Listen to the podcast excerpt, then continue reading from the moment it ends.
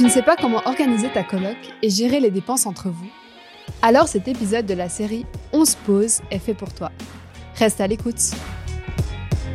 Bienvenue dans On se pose, le podcast métro en collaboration avec IKEA. Découvre aujourd'hui les tendances en matière de logement et comment en profiter sans se ruiner avec Noémie, passionnée de la maison et déco, et Céline, notre Miss Astuce. Hello tout le monde, moi c'est Charlotte, je suis journaliste chez Métro. Je suis trop contente d'être là aujourd'hui. Dans cet épisode, on va aborder ces questions. Comment vivre de façon abordable quand on est un jeune et qu'on vit en ville? Comment organiser sa coloc? Comment partager les dépenses? Et pour m'accompagner tout au long de cet épisode, il y a Noémie. Salut Noémie. Bonjour Charlotte. Tu vas bien? Super bien. Noémie, tu es une pro de la décoration et de l'aménagement d'intérieur.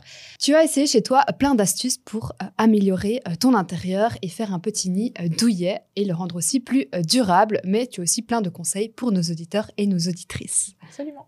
De l'autre côté de la table, on a Céline, c'est notre Miss Astuce qui bosse chez Ikea. Salut Céline, tu vas bien? Salut Charlotte, je vais bien, merci. Noémie, d'où te vient cette passion de l'aménagement? Du coup, depuis euh, toute petite, puisque euh, j'ai toujours aimé euh, déménager un petit peu ma chambre, mettre les meubles aux quatre coins de la pièce, et puis voilà, tester différentes, différents aménagements tout simplement. et puis, j'en ai fait mon métier un peu sur le tard, parce que j'ai d'abord travaillé dans le marketing, et puis je me suis reconvertie pour vraiment vivre de ma passion. et donc maintenant, j'en ai fait mon métier. Ok, donc tu vis de ta passion aujourd'hui? Absolument, oui. Merci à tous les deux d'être là. Euh, merci à toi aussi qui nous écoute ou qui nous regarde, car on est aussi filmé, que tu sois confortablement posé dans ton canapé, dans les transports ou au travail. Reste à l'écoute, tu vas apprendre plein de trucs et astuces. Let's go. Aujourd'hui, avec l'augmentation du coût de la vie, on se pose un peu tous la question comment économiser et vivre à moindre coût? Avant de vous laisser la parole à toutes les deux, je voudrais juste rassurer nos auditeurs et nos auditrices qui nous écoutent ou nous regardent. Aujourd'hui, on ne va pas parler d'une magnifique villa à la campagne avec des panneaux solaires et une citerne d'eau de pluie. Aujourd'hui, on va vraiment aborder le housing low cost. Euh, l'idée, c'est de donner un maximum de tips pour vivre moins cher et donc faire des économies à long terme on ne va pas parler des habitats dits traditionnels, mais plutôt de l'habitat euh, groupé, de la coloc et aussi euh, des colocs intergénérationnels. On va essayer de voir comment s'organiser quand on est en côte pour euh, partager ses dépenses. Alors, petite question super simple pour toi, Noémie, est-ce que tu as déjà été en coloc oui, et euh, je dirais même sous différents formats. Euh, d'abord avec mes parents, je pense qu'on peut parler quand même de cohabitation. Une sorte de colloque. Voilà, il faut euh, quand même s'adapter un petit peu d'une manière ou d'une autre. avec des amis, j'ai fait deux colocations avec différents groupes et, et voilà, des, des, copines. Et puis avec mon copain qui est devenu mon mari. Euh, et donc, c'est encore un autre format de, colocation. Et puis euh, ensuite, maintenant, on a un petit bébé. Donc, c'est aussi un autre format de cohabitation. Euh, voilà, on doit quand même répondre aux besoins de chacun. Donc, ouais, différents types de, de colocs. Et comment vous faisiez pour tout ce qui était meubles et dépenses quand tu étais en coloc avec des amis à toi? Euh, pour les dépenses, on était assez assez clair, euh, j'ai le souvenir en tout cas, euh, voilà, d'organiser un petit peu un espèce de pot commun euh, pour toutes les charges, électricité, le loyer, tout ça, où vraiment on mettait chacun la même chose et on, et on payait les factures en commun. Et puis par contre, pour tout ce qui était mobilier, déco, là on avait un peu ramené chacune nos, nos pièces, nos éléments un peu coup de cœur. on avait dû racheter quelques meubles, je pense, pour les, les, les besoins vraiment pratico-pratiques liés aux, aux, différentes habitations. et du coup, voilà, c'était un, investissement un peu de groupe, mais il y avait un peu un peu de tout, ouais. Ok. Niveau rangement en coloc, tu aurais des conseils, euh, Céline, pour nos auditeurs et nos auditrices? Oui, bien sûr.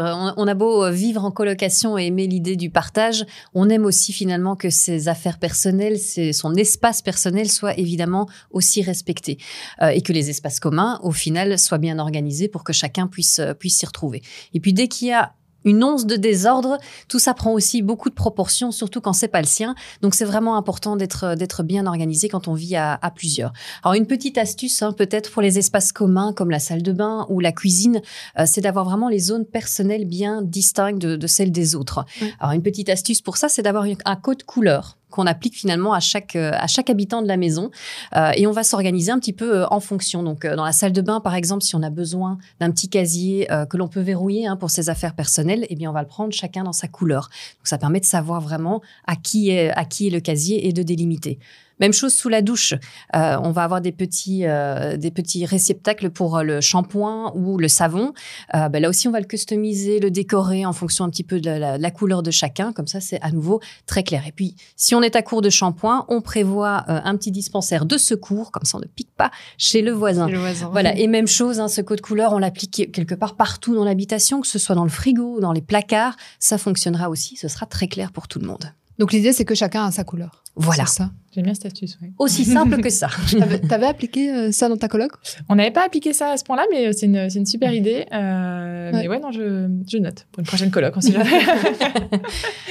Et est-ce que vous avez dû adapter vos concepts de meubles chez Ikea euh, par rapport à ces nouveaux modes donc d'habitat, les colocations? Alors, effectivement, on, veut pouvoir proposer des solutions euh, qui correspondent aux besoins de chacun. Et clairement, aujourd'hui, on, en parle maintenant, mais les modes de vie ont vraiment évolué. Euh, on, voit vraiment une différence par rapport à il y a quelques années. Euh, les habitats sont plus petits aussi. Hein, on vit beaucoup plus en, ville aussi, mais ils se doivent d'être fonctionnels, évidemment. Et puis, il y a d'autres modes de fonctionnement, d'autres types d'habitation et de colocation. On pense aussi aux familles nombreuses ou recomposées. Tu parlais de- de- d'habitat Enfin voilà, effectivement, tout ça évolue et on doit pouvoir répondre euh, spécifiquement aux besoins de voilà de toutes ces dynamiques finalement qui, qui cohabitent, qui coexistent et de leur fournir évidemment les bonnes solutions. Oui, Oui, Donc nos mobiliers aussi évoluent. absolument. Oui. Euh, donc là, on a parlé de vivre en colocation, mais concrètement, comment ça se passe lorsqu'on quitte une coloc? Par exemple, si on a les meubles, qu'est-ce qu'on en fait? Est-ce qu'on les partage entre les différentes personnes de la coloc?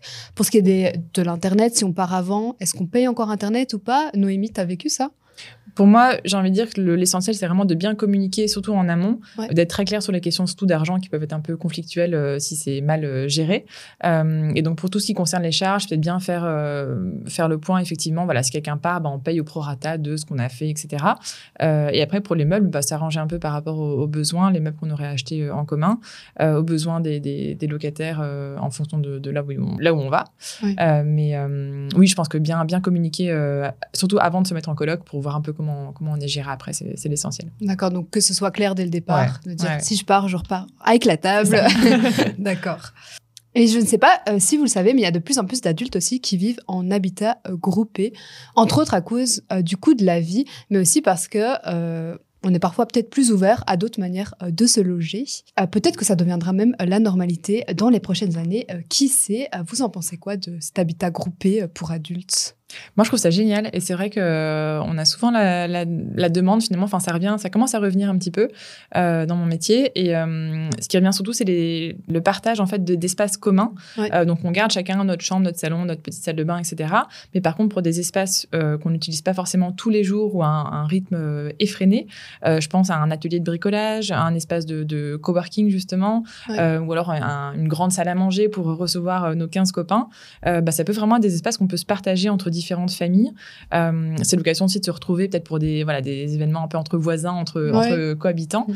Euh, et je trouve ça super chouette de pouvoir partager ce genre de- d'espace et aussi bah, réduire les coûts aussi de partage voilà, d'outils de, bricolage. Je pense à ça par sûr. exemple. Euh, et puis d'avoir des plus grands espaces, une plus grande salle à manger euh, que ce qu'on pourrait avoir si on, est, si on habitait vraiment tout seul. Quoi. Ouais. C'est vrai que ça se fait parfois aussi dans les immeubles d'avoir une salle de sport partagée. Tout à fait. Ouais. Pour tout- tous les appartements.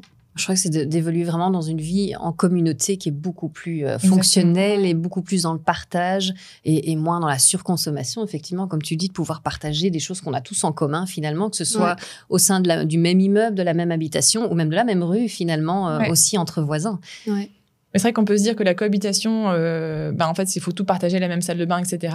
Pas forcément, ça peut être vraiment un entre-deux. On partage que les zones finalement qu'on n'utilise pas tous les jours parce que bah, ça peut servir à, à tout le monde et ça réduit les coûts. Ouais, c'est Ouais. clair.